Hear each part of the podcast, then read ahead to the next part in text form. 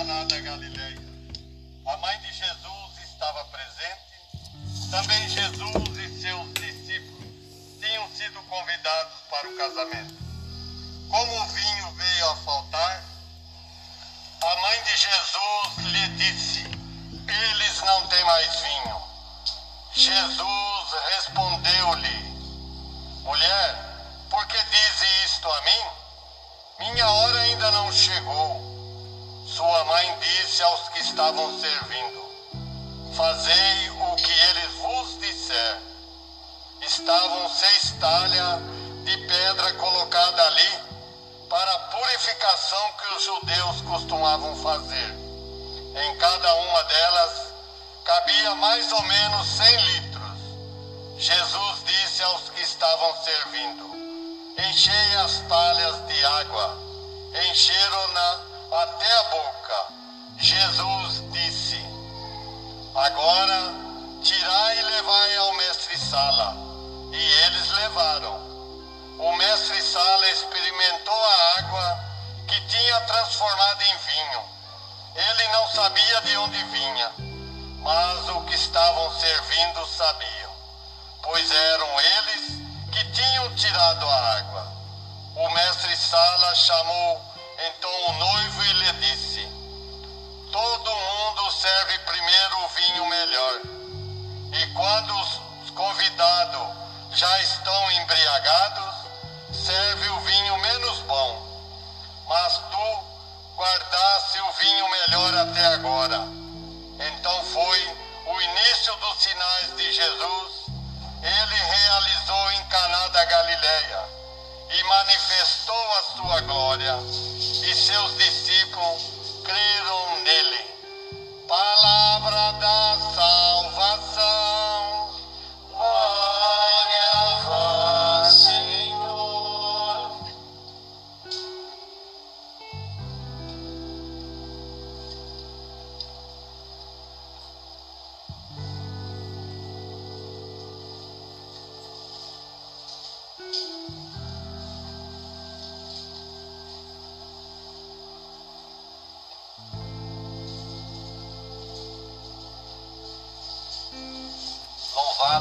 Seja nosso Senhor Jesus Cristo. para sempre seja louvado. Irmãos e irmãs, também a você que nos acompanha em casa por meio das redes sociais, nós, enquanto Igreja Católica do Brasil, hoje celebramos esta grande solenidade, Festa de Maria, Nossa Senhora Aparecida, padroeira do Brasil. Hoje, justamente, é feriado para que o povo brasileiro católico possa se reunir e celebrar, dar graças a Deus, celebrar nossa fé. Maria, que é a mãe de Jesus, Maria que se manifestou sempre na história da igreja, em muitos momentos, é a manifestação de Deus que sempre tem um recado ao povo. E hoje, a liturgia de hoje nos ensina o grande casamento de Deus com a humanidade. E Jesus vem para realizar a nova e eterna aliança. Por isso, o Evangelho fala desta festa de casamento e Maria entra na história, ali ela intercede, ela participa. Então, nós temos hoje a figura de, das mulheres atuando na história da salvação. Nós ouvimos a leitura do livro de Esther. O povo da Bíblia sempre foi um povo espizinhado por outros povos, dominação para lá, dominação para cá, é Egito, são os gregos, agora estão sob o domínio dos persas. E ela foi eleita rainha, e o povo, né, o primeiro-ministro decretou o massacre do povo da Bíblia, porque eles tinham outra cultura, a cultura pagã. Então estavam sob o domínio desta cultura. E Esther era judia, mulher de fé, conhecia Deus, a história do seu povo. Ela vai até o rei pedir a intercessão. Ela se apresenta e faz um pedido diretamente ao rei. O rei ficou encantado com a sua beleza e e diz: Você pode pedir até metade do meu reino. Ela diz: Não, eu quero somente a vida do meu povo. Né? Porque também ela poderia morrer porque ela era judia, fazia parte do povo. Então nós vemos ali né, Deus que atua na história. Esta mulher, Esther, usa do poder que tem, não para benefício próprio, mas para proteger o povo. O povo não foi massacrado, não foi exterminado, porque Deus agiu por meio dela. Então, a figura de uma mulher forte de fé e que trabalhou em favor da vida do seu povo e da sua vida também. E assim nós temos muitos exemplos na história do povo de Deus sobre a figura da mulher, mesmo vivendo num contexto onde eram mais os homens que faziam as coisas, é, que assumiam as lideranças e tudo mais. Nós temos também no Evangelho de hoje as bodas de Caná, o grande casamento, capítulo 2 do Evangelho de João. Jesus foi a uma festa de casamento, também os discípulos, e Maria também estava lá. Naquela cultura dos judeus, uma festa de casamento era muito importante porque durava de seis a sete dias. Era um momento festivo e não podia faltar o vinho. O vinho como símbolo, no sentido bíblico, da alegria, símbolo do amor. E de repente vem a faltar este vinho. Estavam lá nesta festa. E o Evangelho de João, ele narra ele não fala dos milagres, ele fala de sinais. São sete sinais. E a transformação da água em vinho foi o primeiro sinal. Os mistérios que nós contemplamos, mistérios é, luminosos, logo após o batismo vem esta narrativa, esta reflexão deste mistério. E ali ele manifestou a sua glória e os discípulos creram nele. Mas veio a faltar o vinho. Nós temos ali aquele ícone, tá vendo? Dá uma olhadinha lá no fundo da igreja. Maria com as seis talhas, né? Muito significativo. Então temos um simbolismo.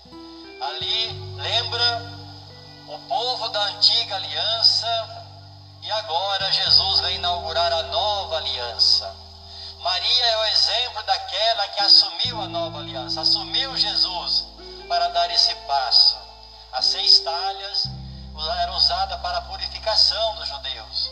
Então a antiga aliança já está vencendo. Agora vem a nova aliança. Essas talhas, então, é o símbolo da imperfeição, porque não é sete, número sete. E sim, aquela lei que até então eles observavam, agora Jesus traz a nova lei. A lei do amor gravada no coração. A lei da alegria. Jesus vem trazer alegria, vem trazer amor. E aí falta o vinho. Maria pede o vinho para Jesus. Eles não têm mais vinho. E Jesus diz: Mas o que, que eu tenho a ver com isso? Eu sou convidado da festa. E ele se refere ali à mulher. O filho nunca dizia mulher dentro da, daquele contexto histórico. Quem dizia era o marido. Mas Maria aqui é a figura da humanidade. Toda a humanidade. Então Jesus atende o pedido. Ele realiza então este milagre, transformando a água em vinho é que Jesus veio trazer. Quem acolhe Jesus Cristo, quem faz a experiência de Jesus Cristo, do seu amor, da sua palavra, quem tem um encontro pessoal com Ele, se transforma, muda de vida. A vida tem outro sentido, tem outro sabor. E Jesus veio trazer essa alegria, este amor. E aí então a, a transformação da água em vinho, a abundância de vinho, assim como ele também multiplicou os pães. Jesus vem trazer alegria, amor, vem trazer abundância de tudo isso. Mas é preciso crer nele, é preciso fazer a passagem da antiga agora para a nova aliança, porque a imagem do casamento desde o Antigo Testamento, já Oséias diz isto, né?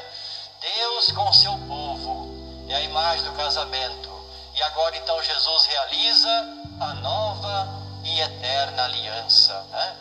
Ele diz assim: Minha hora não chegou ainda. Qual é a hora de Jesus?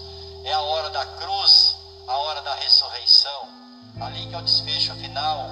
Jesus que vence a morte, Jesus que vence o pecado. Mas Jesus atendeu o pedido e, ele, ela disse: Fazei tudo o que ele vos disser. Né? É o que Maria pede para nós. Então, celebrando essa festa de hoje, nós temos muitas manifestações de Maria, Fátima, Guadalupe, né? Aqui, Nossa Senhora Aparecida, porque ela, ela não foi uma aparição, foi um achado de uma imagem. Ela foi encontrada, por isso o nome Aparecida. E qual era a realidade do povo naquele tempo? Era o tempo da escravidão, era o tempo de sofrimento, era o tempo de desrespeito à vida. Então, o recado que Deus dá à humanidade por meio de Maria. Então, quantas pessoas escravizadas, Deus não quer isto, sempre é um recado. E Maria foi encontrar esta imagem, depois desenvolveu a grande devoção e hoje reconhecida no mundo todo. Então, Maria hoje tem um recado para nós também. Hoje nós vivemos muitos desafios, A, espiritualidade mariana, ela deve nos levar para Cristo.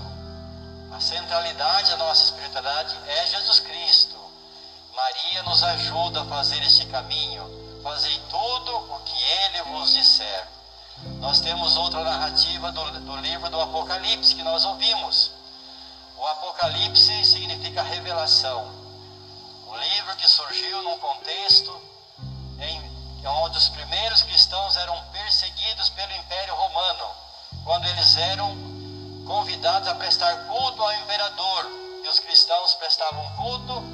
Jesus Cristo, aquele que foi crucificado e ressuscitou.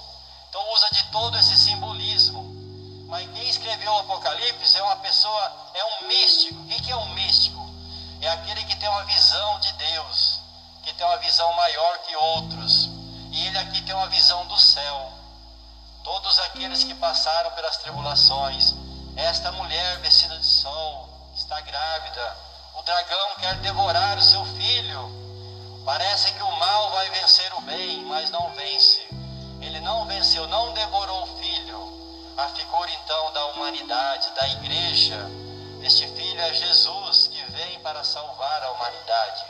Mais uma vez ali a figura da mulher e este filho não foi vencido pelo dragão, que é o símbolo da perseguição, do mal, da destruição da vida, do desrespeito à vida. Mas Deus.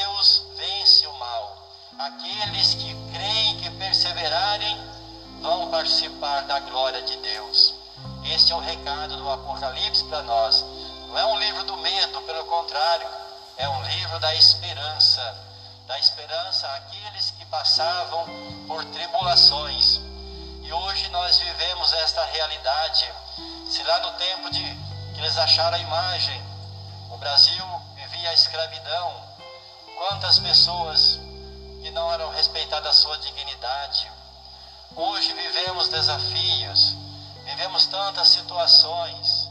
É o recado que Maria nos dá, que Deus nos dá por meio de Maria, de trabalharmos em favor do bem, de lutarmos contra aquilo também que é mal, que discrimina, fazermos a nossa parte. E Maria nos dá esse exemplo, que ela foi uma mulher de fé, esperança, é o exemplo que ela nos dá. Se nós olharmos para aquela Maria, não a Maria que está no céu, o caminho que ela fez, um caminho difícil que terminou na cruz, ela estava lá. Em muitos momentos da sua vida aconteciam tudo o contrário, mas ela não deixou de crer em Deus, porque ela tinha muita fé. Então, esse é o exemplo. Quando as coisas eram obscuras, ela não deixou de crer, não deixou de assumir a sua missão. Então, olhando para Maria, ela fez este caminho, deu a sua vida, a seu sim a Deus, e o sim de Maria foi um sim sem condição. Nós é que muitas vezes fazemos, colocamos condição, né? Eu aceito, mas desde que o sim de Maria foi livre para sempre. Eis aqui a disponível. Por isso que ela foi fiel até o fim. Então, com esta festa de hoje, nós queremos a intercessão de Maria, a proteção para nosso povo, para que lutemos por um, um país com menos violência, com menos armas na mão, amarmos a nossa pátria amada, mas não com armas na mão, mas a nossa maior arma é o amor, é o bem que nós praticamos, é o respeito pela vida o desejo de mais vida. Que esta palavra, essa grande luz, ajude a vivermos a nova aliança, a nossa escolha por Jesus Cristo, a exemplo de Maria. E assim seja. Amém.